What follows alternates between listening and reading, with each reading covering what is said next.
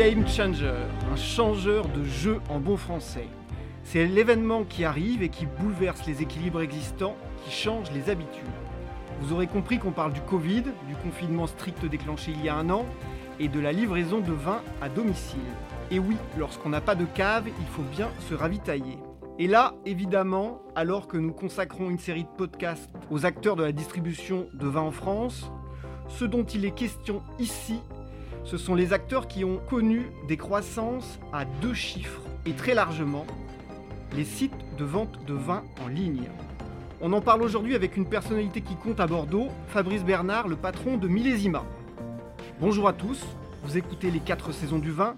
Les 4 saisons du vin, le podcast de la rédaction de Sud-Ouest qui raconte le monde du vin à Bordeaux et ailleurs, et qui revient sur les faits majeurs qui tentent d'en décrypter les enjeux.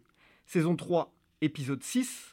Nous sommes le 4 mars 2021. Je suis Mathieu Hervé et je suis avec César Compad, responsable de la rubrique vin à Sud-Ouest. Bonjour. Et nous sommes avec Fabrice Bernard. Bonjour.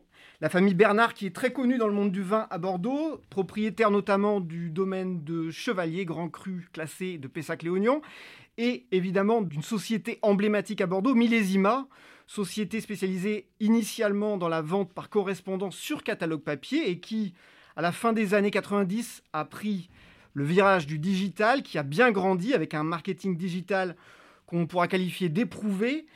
Alors, c'est une présentation évidemment incomplète, Fabrice Bernard. Qu'est-ce que on peut dire de votre société aujourd'hui?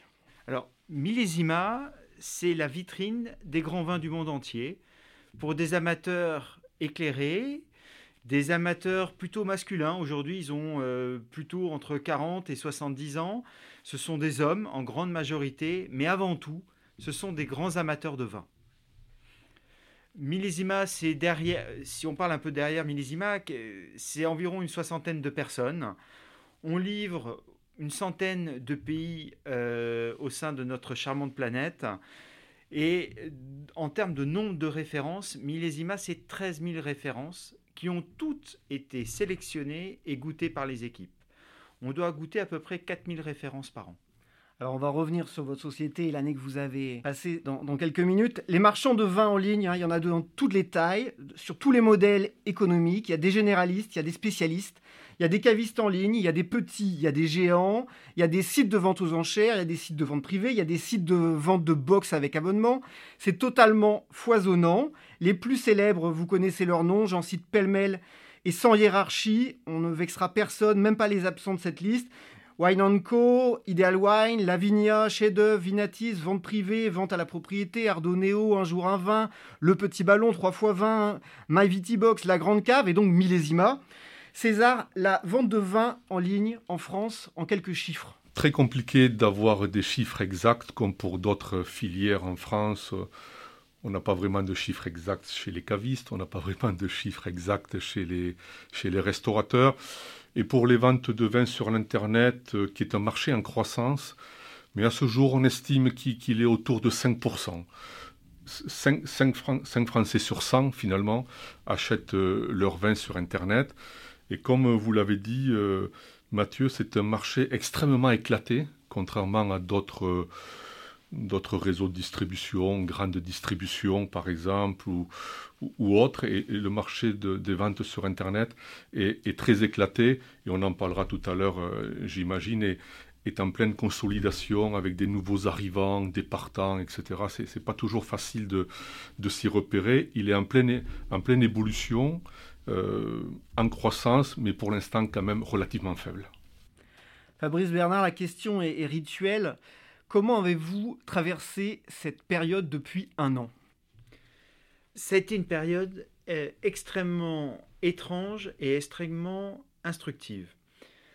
Euh, on a, je crois, à peu près tout vécu. Euh, de la décroissance du chiffre d'affaires au tout début à des augmentations absolument incroyables et après une certaine stabilité puisque le, tout début mars, quand, on est parti en confinement, c'est-à-dire à partir du 9 mars, on était à 17% de croissance sur le mois de mars, qui est une croissance normale chez Millésima. Au 22 mars, on s'est retrouvé avec une décroissance euh, à moins 22% entre le 1er et le 22 mars. Les gens se sont inquiétés de qu'est-ce qui se passait, où est-ce qu'on allait vivre. On ne savait pas ce qu'on avait devant nous. Donc les gens ont acheté que des petits vins, surtout des rosés, énormément de rosés. Et puis après, les gens, au bout d'un certain moment, le rosé, c'est sympa, le petit chablis, c'est adorable, c'est sympa comme tout, mais ils avaient envie de découvrir autre chose. Ils se sont aperçus que, alors c'est vrai, il faisait beau en France à cette époque, ils ont eu envie de se faire plaisir. Et là, ils sont allés prendre des vins du monde entier, essentiellement quand même sur des vins français et italiens, mais ils sont allés goûter de toutes les régions viticoles. Et là, croissance forte du chiffre d'affaires, euh, plutôt à trois chiffres qu'à deux chiffres du reste. Euh, et ça, c'est vrai jusqu'à, on va dire, mi-juillet. Et puis après, ça s'est stabilisé, avec des croissances de l'ordre de 60%, 70-80%. Si ce n'est pas un, secret industriel, le, panier moyen du, client euh, durant cette période, c'est de quel registre? Alors, il a très légèrement baissé. D'habitude, le panier moyen chez Millésima, il était autour des 1050 euros. Il est descendu à 950 euros. Le prix moyen unitaire à la bouteille, il est, stable. Il n'a pas bougé. Il est entre 44 et 45 euros. Par contre, il a varié complètement en fonction du, période, Covid. Au tout début, il a bien baissé. On avait perdu quasiment 10 euros de prix moyen à la bouteille pour se stabiliser et revenir à 44-45. On le voit à travers les chiffres euh, évoqués par, M. Bernard que Millésima est évidemment dans le très haut de gamme du, commerce en France et du commerce de Bordeaux. On l'a souvent souligné ici ensemble, Mathieu, on est, plus autour des 5-6 euros euh, le prix moyen d'une bouteille de Bordeaux en grande distribution. Et on voit bien qu'avec Millésima, on, est vraiment dans, un autre monde, on est dans le monde des, grands vins finalement et, des locomotives des différentes régions. Ce qui veut dire qu'il y a aussi une clientèle euh, évidemment pour ce type de vin euh, haut de gamme, moyen et haut de gamme. Fabrice Bernard, c'est votre créneau, vous, vous définissez comment votre métier aujourd'hui? Pour se faire plaisir, un vendeur de rêve. Après, plus sérieusement, euh, j'ai envie d'être le, caviste avec la sélection qui fait rêver tout le monde. J'ai envie d'être le caviste dont j'aimerais être le client. Euh, c'est pas une phrase de moi, c'est mon père qui, quand il a créé Millésima, a créé Millésima en se disant j'aimerais être le client de cette société. Donc moi, mon rêve, c'est avoir toutes les plus belles bouteilles possibles au sein de chez Millésima mais une belle bouteille, c'est pas qu'une bouteille parce que son prix est élevé. Euh, honnêtement, je, il n'y a pas très longtemps, je suis parti dans, dans la région de la Loire pour aller repérer des petites pépites, plus ou moins connues, et avec de très très beaux produits. Un grand vin, pour moi, c'est un vin qui va me donner de l'émotion, du plaisir. Et l'émotion et le plaisir, ils commencent à combien d'euros? Je dirais que tout dépend, tout dépend de son niveau d'éducation, entre guillemets, de connaissance du vin. C'est-à-dire qu'au tout début, on peut se régaler euh, avec une bouteille à 4-5 euros sans aucun problème. Et ça, c'est vrai aussi bien à Bordeaux qu'en du... en, Bourgogne, euh, un peu plus difficilement, il faut descendre certaines appellations. Mais vous prenez la vallée du Rhône, le Languedoc, vous avez des produits qui sont magnifiques et à des prix extrêmement raisonnables. Vous allez en entre-deux-mer ou des crus bourgeois à Bordeaux, vous allez trouver des prix top et des qualités extraordinaires. Donc le rêve, il peut commencer à tous les prix en fonction de, ce que vous avez goûté. Vous parliez de la Loire, vous avez évoqué euh, le Rhône, euh, de votre poste d'observation aujourd'hui. Et si on enlève la, parenthèse un peu du Covid, c'est quoi pour vous les, grandes tendances, les marques ou les appellations ou les bouteilles qui sont vraiment en train de, monter aujourd'hui? Alors moi je vois plusieurs tendances. Euh, on a eu pendant la période du Covid une explosion des ventes de rosé. Et grosso modo, pour vous donner quelques chiffres, hein, mais le rosé de Provence est passé de 1,5% de notre chiffre d'affaires à 5-6%. Donc c'est vraiment une explosion forte, surtout quand vous avez une croissance de 60%, euh, ça fait beaucoup. Mais sur la fin d'année, cette tendance est inversée. C'est-à-dire qu'on a eu beaucoup de ventes de rosé et peu de champagne, et à partir du mois de fin septembre, je pense que les gens en ont eu un petit peu marre de goûter et de boire que du champagne. Ils sont passés, ils sont revenus sur le, euh, sur le rosé, pardon, ils sont revenus sur le champagne. Donc ça, c'est une tendance euh, pour moi. La deuxième, les vins italiens. Les vins de Toscane et du Piémont sont pour moi deux régions qui sont en train de monter de manière assez forte. On constate de la part de nos clients des demandes de vin du Portugal, pas que en fortifié, hein, donc aussi des vins du Douro, mais pas des Porto pour être clair. Donc moi, la tendance que j'aurais, enfin, ce que j'ai l'impression de voir, en tout cas, c'est que les gens ont envie de découvrir d'autres choses. Il y a une appétence importante à la découverte et au plaisir. Donc des, des grands amateurs qui sont en train de, chercher euh, continuellement des nouvelles régions, des nouvelles appellations. C'est ça le truc. Oui, ou ceux qui étaient par exemple monoréférences en, en Champagne, par exemple, au lieu de prendre qu'une ou deux marques, en général ce qu'ils avaient l'habitude de faire, bah, aujourd'hui ils vont prendre trois, quatre marques avec parfois un propriétaire, enfin un propriétaire récoltant. En fait, tout l'intérêt d'Internet, c'est de panacher les achats. Euh, des, achats sur ce type de site, c'est peut-être un peu plus compliqué euh, chez un caviste, euh, encore moins dans un restaurant et en grande distribution, ça oblige à, aller d'un côté à l'autre du rayon. Finalement, sur un site internet, on clique et on voyage à travers sa souris. Donc, euh, j'imagine que c'est un avantage clé euh, pour, pour vos types euh, de réseaux de distribution. Oui, on peut comparer, on peut se renseigner. Ça permet de faire un panier et puis de voir ailleurs avec d'autres produits, voir ce que ce qu'on peut trouver sur d'autres d'autres sites, hein, parce qu'il ne faut pas rêver. Un consommateur va voir différents sites avant de venir acheter, va se laisser influencer aussi par ce qu'il va voir sur les réseaux sociaux, sur Internet une multitude d'informations aujourd'hui. C'est, incroyable l'information qu'on a à disposition. Les, outils notamment de, recommandation que, dont vous disposez sur les sites internet, c'est, euh, c'est intéressant pour, euh, pour euh, l'impulsion d'achat ou finalement c'est surtout une vitrine pour d'autres vins? Alors, la recommandation telle qu'on peut la voir sur un Vivino, j'imagine, ou sur, sur d'autres sites, ou, chez vous euh, ou, chez nous. on la met pas trop en avant la recommandation parce que quelque part, je trouve qu'il est chacun a son mauvais goût, chacun a son propre goût. Un vin, il est aussi il est aussi attaché à des émotions qu'on a pu avoir et que les autres n'ont pas pu avoir. Hein.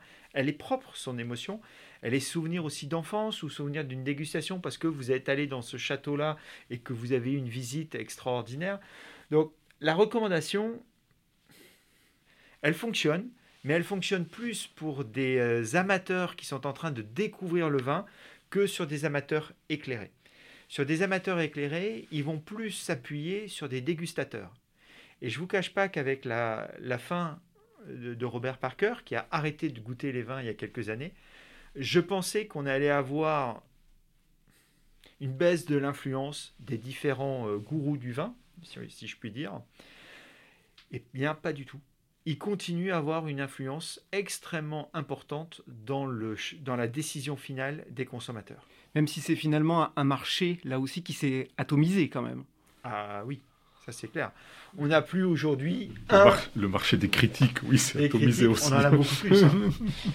Mais c'est ça qui est intéressant. Et par contre, il faudra peut-être regarder dans le temps, c'est un peu tôt pour y répondre, mais on risque d'avoir peut-être des dégustateurs par zone un qui serait spécifique à l'Asie, peut-être un à l'Europe, et, ou peut-être Angleterre, Allemagne et, France, et peut-être un autre aux États-Unis. On peut avoir des tendances un peu comme ça. Ça, c'est à suivre.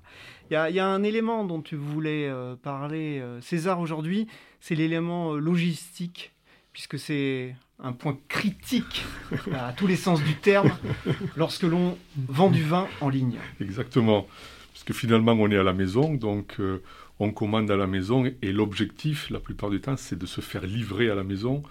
Et on entend souvent parler chez les experts de la logistique de ce fameux dernier kilomètre, euh, ce que ça représente, euh, le coût, l'organisation. Donc, ce serait intéressant de voir avec M. Bernard très concrètement comment ça se passe, à partir de combien de bouteilles on paye le transport ou on ne le paye plus, on est livré euh, au bout de combien de temps? Et puis je crois aussi que vous avez développé le pick and collect pendant, euh, pendant cette période de confinement. Donc du coup, la, stratégie de millésima autour de la logistique, c'est irréprochable, irréprochable? Alors, on tend à être irréprochable, mais honnêtement, malheureusement, il y a toujours des choses à améliorer et ça s'arrêtera jamais. La logistique est un véritable enjeu et, quelque part, ça devient l'un des piliers de Millésima. On ne peut pas continuer à se développer si on n'est pas extrêmement rigoureux et si on n'offre pas des services de qualité au consommateur final. Un consommateur qui va acheter une bouteille à 40, 50, 60, 100 euros, puis on peut continuer euh, comme ça, euh, il prend quand même un risque en termes de livraison. Euh, pendant le transport, est-ce que ça va être laissé à des températures élevées au mois de mai, juin, même avril? Si vous avez un peu trop de chaleur, le bouchon risque de bouger et le vin risque de se dégrader. S'il fait trop froid à l'inverse, vous avez la même problématique. Donc, le transport est un véritable sujet. Deuxième sujet qui va avec, c'est l'origine du vin. Si le vin il a fait trois fois le tour du monde parce que vous allez acheter des grands Bourgogne, des grands Bordeaux, mais qui ont été vendus en Angleterre, en Asie et qui reviennent, euh, votre vin il a voyagé, ça peut quand même être compliqué. Ça c'est un élément. Deuxièmement, euh, bah, on peut aussi avoir des faux si ça vient de certains pays. Donc il faut quand même faire très attention.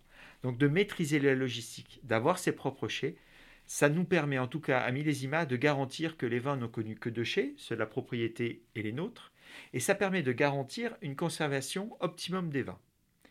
Donc ça, on peut le garantir. Ensuite, il y a toute la chaîne logistique, il y a le transport jusqu'au dernier kilomètre. Là, par exemple, il y a, on a eu une vague de froid il y a 15 jours. Allemagne, Suisse, Autriche, Angleterre, on a arrêté les expéditions. Parce qu'on ne pouvait pas garantir une qualité de conservation. Et il faut faire très attention à ça, parce que vous payez cher la bouteille et vous n'allez pas pouvoir en tirer la quintessence. C'est quand même dommage. Et puis après, il y a le coût qui va avec. Aujourd'hui, d'expédier une caisse de vin, ça va vous coûter, pour six bouteilles, autour de 15 euros. Donc, vous pouvez, soit vous allez vouloir tirer à l'économie, mais vous n'allez pas pouvoir garantir un service qualitatif. Et vous avez des clients qui le demandent. Donc aujourd'hui, il faut être en mesure d'offrir différents niveaux de qualité de service et donc de livraison. La livraison euh, classique, vous avez, euh, comme à l'ancienne, j'ai envie de dire, une journée complète et on va vous livrer dans la journée. Bon, vous pouvez faire la demi-journée et puis aussi on peut vous faire la livraison gant blanc et on vous livre dans votre cave et on vous descend vos bouteilles. Donc tout dépend des souhaits du client mais le coût n'est pas tout à fait le même. Et ça, c'est important. Et ce coût, il a, il a une tendance à la hausse, à la baisse, il est stable ces dernières, ces dernières années, le, le, coût du transport pour, pour l'amateur? Il est, il est plutôt à la hausse. Hein. Si vous regardez un Amazon, Amazon ne gagne pas d'argent avec euh, la distribution, enfin l'Amazon tel que nous on le connaît tous. Euh, quand vous commandez un produit, il vous est livré le lendemain, dans deux jours, ou dans trois jours parfois même plus. Mais ils vous livrer extrêmement rapidement. Ils ont une logistique qui est ultra au point. Mais Amazon ne gagne pas d'argent. Amazon gagne de l'argent grâce à AWS, qui est tous les, euh, les, services informatiques qu'il offre avec. On va continuer euh, euh, par les transports. Il se trouve que Millésima est une société qui vend du vin dans le monde entier, contrairement à un certain nombre d'opérateurs euh, en France. Euh, vous livrez euh, sur tous les continents. De votre poste d'observation aujourd'hui, est-ce que vous faites des différences en fonction des continents? Et qu'est-ce qui s'y passe en Asie, aux États-Unis, en Amérique du Sud peut-être? Alors pas l'Amérique du Sud, mais effectivement on vend aux États-Unis, on vend en Europe et on vend en Asie. Oui, il y a des différences. Il ne faut pas rêver. Il y a des, produits qui sont préférés dans certains pays. Mais je veux dire, c'est la même chose au sein de l'Europe. Et je pense que c'est même la même chose autour de cette table. Donc, la différenciation, c'est l'informatique qui va le faire. Et l'objectif que l'on a, c'est que le site s'adapte à chacun des consommateurs. Qu'il soit sur un continent ou sur un autre. Le sens de la question, c'est est-ce que finalement, sur le continent asiatique, euh, les, commandes sont à la hausse ou à la baisse? Euh, Honnêtement, ça a été tiré partout. Il n'y a que les États-Unis où quelque part ça a été un peu plus difficile parce que les Américains se sont quand même déplacés des grands centres-villes un petit peu à l'extérieur. Donc euh, ça c'est vrai notamment à New York. Donc ça, ça a été un petit peu plus compliqué au début pour nous parce qu'on a été obligé de fermer purement et simplement. Mais ensuite, les choses sont redevenues normales et la hausse de croissance, enfin la hausse a été dans tous les pays, sans exception. Vous avez une filiale, je crois, non, aux États-Unis, c'est ça hein? Aujourd'hui, on a une filiale aux États-Unis, en Angleterre et en Suisse. Du coup, je rebondis sur les États-Unis parce que c'est intéressant. Les taxes Trump et leurs conséquences, euh, en deux mots, vu de votre poste d'observation aux États-Unis, ça a donné quoi? Ça a donné euh, une baisse de chiffre d'affaires, euh, mais vraiment significative. Hein. cette taxe a vraiment pénalisé l'ensemble des vins français aux États-Unis assez durement. Ça a donné pour certains châteaux euh, qui ont fait des prix un petit peu spécifiques pour les États-Unis. Ça a permis quand même à certains vins, je ne parle pas des grands crus classés, mais plutôt juste en dessous, ça a permis à ces vins-là de se repositionner sur les États-Unis et quelque part d'avoir une visibilité qu'ils n'auraient pas eu en temps normal. Mais le bilan global, il n'est est pas, positif on continue le, tour d'horizon, on, change un peu de sujet. Vous êtes, euh, Monsieur Bernard, dans un secteur qui connaît, du fait du nombre d'opérateurs, un certain nombre de restructuration euh, avec euh, des opérateurs qui se font croquer par des plus gros. Euh, on peut citer là pour, les, Bordelais, justement, illustration sur les quais de la Garonne, Borimanou, le groupe de la famille Castéja qui a, fait l'acquisition du site Un Vin un jour l'année dernière. Est-ce que vous, vous avez des projets de développement? Comment vous voyez ces, ces mouvements qu'il y a autour dans votre secteur? Sur Internet, on est à la fois beaucoup, mais on pèse rien. On pèse, tout à l'heure César en parlait, mais les ventes d'Internet, c'est à peine 5% du marché du vin. Donc quelque part, on pèse rien du tout. Donc il y a de la place pour du monde, il n'y a pas de souci. La seule chose, c'est que Internet demande quand même pas mal d'investissement. Donc il y a pas mal de petites sociétés qui se créent, et il y en a pas mal malheureusement qui n'arrivent pas à aller au bout parce que les charges sont importantes, la, marge finale qui reste est assez faible parce qu'elle est consommée par la livraison dont on a parlé juste avant. Donc c'est vrai que c'est un milieu qui n'est pas facile, mais je pense qu'on va, va avoir d'autres opérateurs qui vont arriver et on va avoir certainement ou des rachats ou des fusions ou des choses qui vont se passer dans le temps parce que c'est aujourd'hui beaucoup trop morcelé. Euh, on le voit dans plein d'autres secteurs d'activité. Il y a plein de, secteurs où, quelque part, c'est maîtrisé bien plus en amont, je dirais. Donc si un jour on voit arriver des grands groupes euh, sur Bordeaux, euh, racheter quelques sociétés, ça ne m'étonnerait pas. On a vu Paris, qui a racheté un des, des leaders euh, italiens, on l'a vu aussi en Espagne avec le groupe Pernod Ricard. Donc je pense qu'il y en aura d'autres. Il y a des choses qui risquent de se passer dans les années à venir je suis au courant de rien, mais ça m'étonnerait pas que ça se passe, ce serait assez logique. Au demeurant, on n'a vu aucun gros opérateur en France se lancer finalement bille en tête sur le marché, sur les ventes euh, sur Internet. On a cité quelques exemples, mais c'est relativement marginal dans la structure d'une société de négoce à Bordeaux. On pourrait imaginer, vu qu'il y a de la place, qu'une société essaye de, vraiment euh, prendre, prendre pied. finalement, on ne le voit pas en fait. Peut-être que les professionnels n'y croient pas encore beaucoup. Alors, ça coûte. Alors, le problème, c'est que les professionnels aujourd'hui de Bordeaux, ils vendent euh, à des sociétés type Millésima. Donc, s'ils créent au sein de leur propre structure une vente à distance, ils vont concurrencer quelque part leurs propres clients. Donc, ils n'ont pas forcément une grande envie d'aller faire ça. Après, ça demande quand même pas mal de moyens et des rentabilités qui sont pas non plus gigantesques. Et puis c'est une expertise qui est vraiment très très spécifique. La vente sur Internet, il faut, c'est un métier à part. C'est c'est pas comme le vin. Il faut que vous maîtrisiez le côté quelque part négociant, c'est-à-dire sélection du vin, et il faut maîtriser le côté digital et logistique. Donc quand vous, vendez, quand vous êtes un site internet, quel que soit le, site internet, c'est rare d'avoir aussi un, besoin de gérer un stock aussi important qu'on peut avoir chez Minésima. parce que votre, votre stock, c'est 2 millions de, vous avez 2 millions de bouteilles à peu près dans vos chais, c'est ça? Oui, il y a, y, a, y a, entre 2 et 2 millions et demi en fonction des années. Pour être clair, hein, c'est 80 millions d'euros de stock. Donc c'est des sommes qui sont euh, conséquentes. mais ça doit être d'abord un stock choisi et pas subi. Donc il faut en permanence réadapter son stock et dire celui-là, oui, j'accepte de le garder, celui-là, j'accepte pas de le garder. C'est pour ça que ce sont des métiers, c'est pas que de l'internet. On peut pas voir ça comme ça. Alors justement, on, va parler d'un acteur, euh, d'un opérateur, je ne sais pas vraiment comment le définir. On, en parlait avec César en préparant cette émission, euh, qui n'existe que depuis 5 ans, qui s'appelle Vivino. Euh, et qui vient de boucler d'ailleurs un, tour de table à, plus de 150 millions d'euros. César, en préparant ça, tu, tu, me dis, en préparant cette émission, tu disais, il faut vraiment qu'on parle de Vivino. Il faut qu'on parle de Vivino parce que parce que moi-même sur le terrain, j'entends beaucoup parler dans tous les reportages que je fais, dans les propriétés. Où...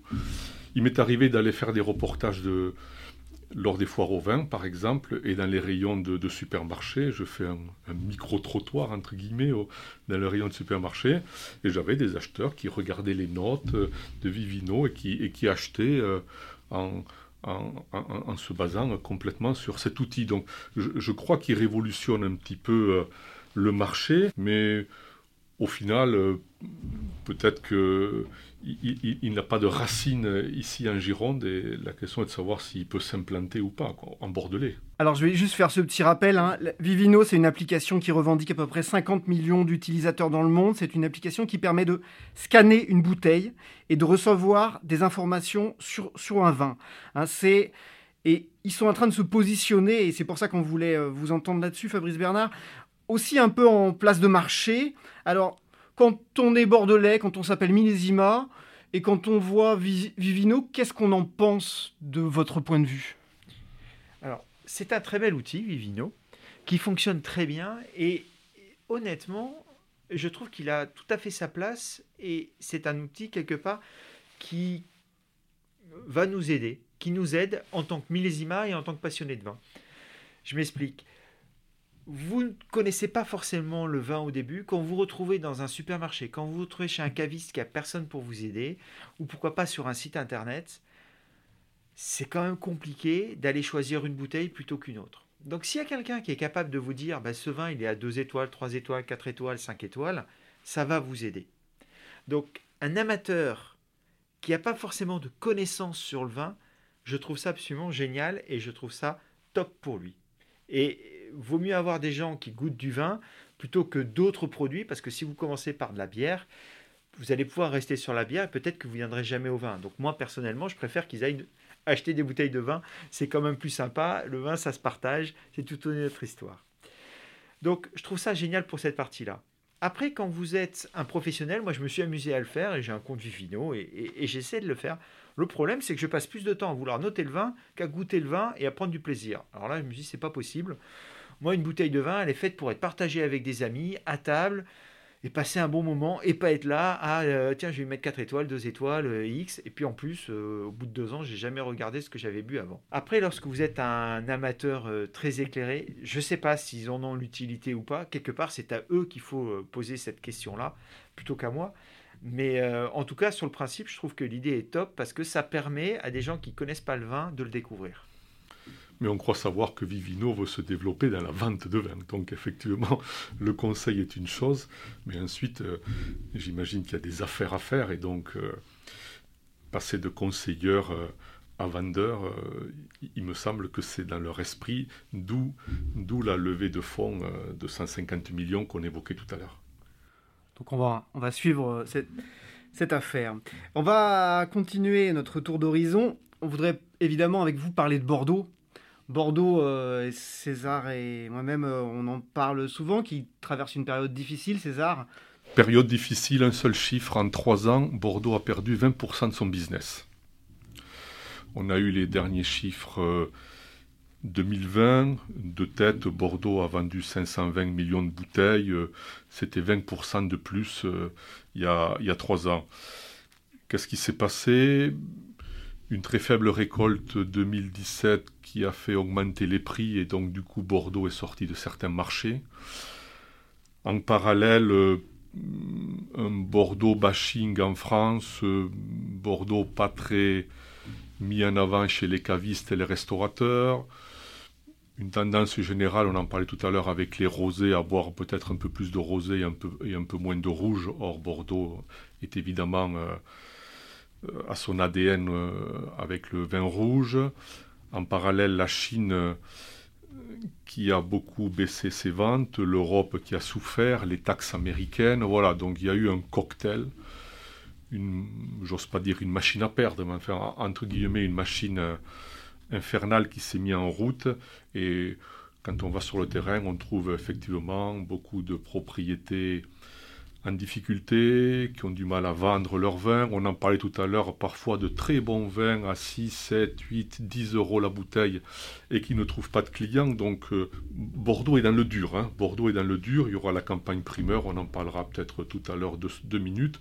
Mais Bordeaux, Bordeaux est vraiment dans le dur aujourd'hui. Alors Fabrice Bernard, évidemment, du coup, on voulait vous entendre. Vous êtes à la fois un acteur, un observateur, un expert du marché bordelais.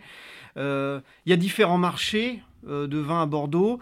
Et puis, euh, évidemment, on voudrait savoir, selon vous, d'où viendra la lumière pour ceux qui sont dans le dur aujourd'hui? Alors, déjà, pour moi, il y a deux marchés à Bordeaux. Il y a les grands crus classés, d'un côté, et malheureusement, de l'autre côté, euh, ceux qui ne le sont pas. Donc, on va dire les entre-deux-mer, les côtes de Bourg, les côtes de Blaye, les crus bourgeois, etc. Si on prend les crus classés, ils ont fait une mise en marché pendant qu'on appelle la campagne primeur, qui a eu lieu au mois de juin en plein Covid. Tout le monde s'est dit mais c'est pas possible, ça va pas marcher. Et ils ont réussi, tout le monde s'est retroussé les manches, tout le monde a envoyé des échantillons à tous les distributeurs du monde entier pour faire faire goûter quelques échantillons de Bordeaux, ainsi qu'à des journalistes. Et Bordeaux a réussi l'une de ses plus belles campagnes primeur 2019. Euh, enfin, plus belle campagne primeur tout court. 2019 est une véritable réussite et pas uniquement sur la Chine, hein, bien au contraire, qui a acheté Europe et États-Unis, et de manière extrêmement importante.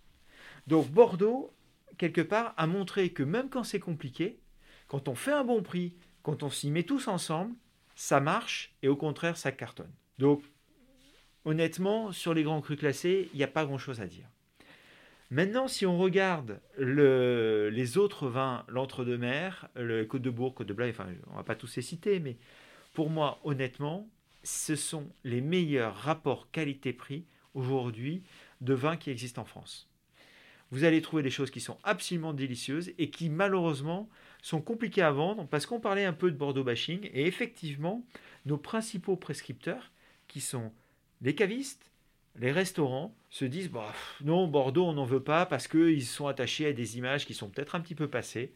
Or que s'ils venaient un peu plus, je pense, sur Bordeaux, goûter ces vins-là, et pas uniquement une partie des vins, ils s'apercevraient qu'il y a des vins absolument top, des vignerons qui peuvent être très intéressants, et que le domaine viticole de Bordeaux est l'un des domaines les plus actifs.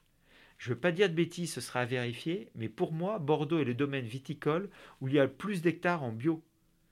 Bordeaux, il y a un nombre d'essais euh, pour essayer de diminuer les intrants et autres qui est absolument gigantesque. Si vous allez dans certains endroits, pas dans les grands crus classés, hein, je parle toujours en entre-deux-mer, euh, en, en cru bourgeois, on vous met des boîtes à musique qui font de la musique le matin euh, à 7h et le soir à, à 19h pour essayer de limiter les intrants et de lutter contre les maladies du bois et le mildiou. Euh, on essaye actuellement des, tracteurs euh, qui vont faire des travaux au sol pour éviter les tassements, éviter d'avoir à faire des traitements spécifiques. Donc il y a énormément d'essais, énormément d'investissements à Bordeaux. Et malheureusement, on n'en parle pas, c'est pas connu. et Bordeaux, de ce côté-là, n'est pas suffisamment mis en avant et c'est bien dommage. Or qu'on a des vins magiques. Et la faute à qui? C'est les négociants qui ne travaillent pas suffisamment Ou Bordeaux s'est endormi. Ah, je vais vous dire, pour moi, c'est comme dans un divorce. Est-ce que c'est le mari ou la femme qui sont coupables? Je vais vous dire, c'est les deux. C'est toujours la même chose. Euh, non, mais tirer à droite ou à gauche sur l'un, honnêtement, non. Euh, est-ce que le vigneron est allé, est allé suffisamment euh, dans les salons pour accompagner le négociant? Je ne saurais pas répondre. est-ce que le négociant a suffisamment accompagné euh, les vignerons dans les salons, dans les endroits où il faudrait? Euh, Certainement pas aussi, mais quelque part la faute, elle est forcément des deux côtés. La lumière, elle viendra, elle viendra d'où du coup? Je crois qu'il faut que Bordeaux prenne un peu plus enfin, conscience qu'on a des forces et que c'est pas uniquement dans les grands crus classés. Et quand on est conscient de ses forces, on se sent d'autant plus à l'aise pour aller se battre face à d'autres vins de d'autres régions viticoles. Donc je crois qu'il faut qu'on reprenne notre bâton de pèlerin, qu'on aille voir les cavistes, qu'on aille voir les restaurateurs, qu'on leur fasse goûter nos vins, quoi. Et en leur faisant goûter nos vins, ils vont, bah, c'est des bons dégustateurs, donc ils vont voir que cette qualité-là, à ce prix-là, ouais, c'est pas cher. Et c'est quoi votre définition du goût bordelais, justement? Alors, Bordeaux, pour moi, ce sont des vins assez classiques, quelque part. Un peu comme la ville de Bordeaux, d'une certaine manière, avec de très jolies façades. Euh, ce sont des vins classiques. Ce ne sont pas des vins qui sont sur le charme et qui vont s'arrêter tout de suite. Donc, c'est vrai, c'est des vins très souvent très élégants par rapport à d'autres qui vont être beaucoup plus sur le fruit, sur la sucrosité qu'on peut avoir, parce que ce sont des cépages, si on va sur du Syrah, qui sont très gourmands, avec une sucrosité apparente. Donc, ils vont vous, vous charmer en bouche. Par contre, euh, ouvrir la deuxième bouteille à table, ce sera plus compliqué. Sur une bouteille de Bordeaux, vous allez avoir beaucoup plus, je trouve, de fraîcheur, beaucoup plus de plaisir, beaucoup, ce sera beaucoup plus désaltérant pour moi, quelque part, et on a plus de facilité à ouvrir la deuxième c'est quand même l'essentiel hein, d'ouvrir la deuxième bouteille quand on a fini la première. Euh, alors attention, hein, avec modération, parce que sinon on va dire attendez à combien de personnes euh, Nombreux. Nombreux, nombreux. On va, on va parler de vin qui n'est pas encore en bouteille, puisqu'on l'a très, très, brièvement évoqué. Comment vous, vous voyez se profiler les primeurs 2020, justement? Alors, la première chose, c'est la qualité d'un millésime c'est quand même beaucoup plus facile de vendre un vin bon qu'un vin moyen. Ce réchauffement climatique, il a beaucoup d'inconvénients. Pour Bordeaux, il a un avantage, c'est que quelque part, on a beaucoup plus de bons ou de très grands millésimes que de mauvais.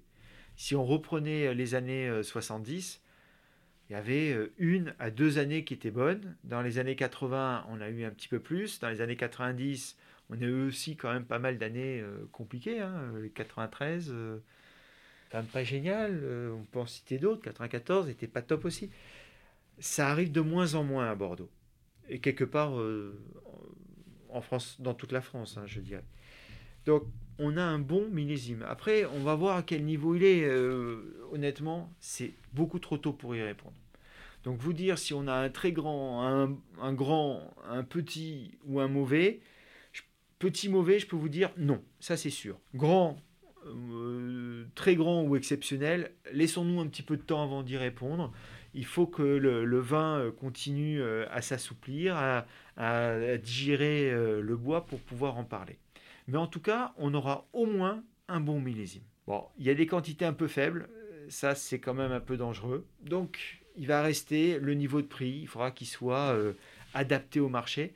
Moi, je ne connais pas aujourd'hui, hein, parce que vous, allez me le demander, quel, va être le bon prix. Euh, honnêtement, ce n'est pas moi qui décide le prix. Le prix, il est décidé par le consommateur final. Il prend ou il prend pas et à quel prix. Donc, on verra bien. Mais euh, je pense qu'avec le millésime 2019 qui a remis, euh, enfin, qui a continué à mettre Bordeaux sur le devant de la scène, avec un marché européen très présent, américain très présent, il y a une demande qui a été extrêmement forte je, pense que ça peut être de très bon augure pour Bordeaux.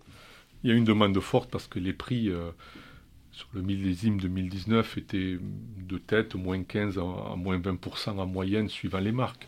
L'objectif, ce serait peut-être d'avoir la même chose cette année. Et finalement, il ne faut pas faire moins 15 par rapport à l'année dernière. non, non, mais au, moins, au, moins le, au moins le niveau de l'année dernière. Certainement. Je, pense qu'effectivement, le, niveau de l'année dernière est un niveau euh, correct. Ça peut être peut-être un peu plus honnêtement, c'est impossible de répondre aujourd'hui. On peut échafauder toutes les hypothèses possibles, mais comment va se passer le Covid? Comment va se passer euh, le, mois d'avril-mai Parce qu'on va parler certainement d'une mise en marché autour du mois de mai. Laissons les choses se faire. Euh, laissons les consommateurs montrer euh, leur envie ou pas, parce que c'est ça qui va compter, et c'est ça qui fera que la campagne se réalisera bien ou très bien. Dernière question rituelle, Fabrice Bernard. Qu'est-ce qu'on vous souhaite pour cette année? De pouvoir continuer à ouvrir de bonnes bouteilles. de bonnes et différentes, parce que quelque part, moi, ce qui m'amuse, c'est de découvrir plein de vins différents. Donc c'est cette curiosité, de, de jamais perdre cette curiosité. Et on le souhaite à tout un chacun. Voilà, cet épisode 6, saison 3 des 4 saisons du vin, c'est maintenant terminé. On se retrouve bientôt ici avec de nouveaux invités pour parler de l'actualité du vin à Bordeaux et dans le monde. Un grand merci pour votre présence. Merci Fabrice Bernard. Merci à vous. Merci César. Merci. Merci aussi à vous tous qui êtes toujours plus nombreux à écouter nos podcasts. N'hésitez pas à nous envoyer vos remarques, avis, suggestions pour des prochains épisodes à podcast.sudouest.fr. Retrouvez-nous sur Spotify, Deezer, iTunes ou Google Podcast. Merci à bientôt.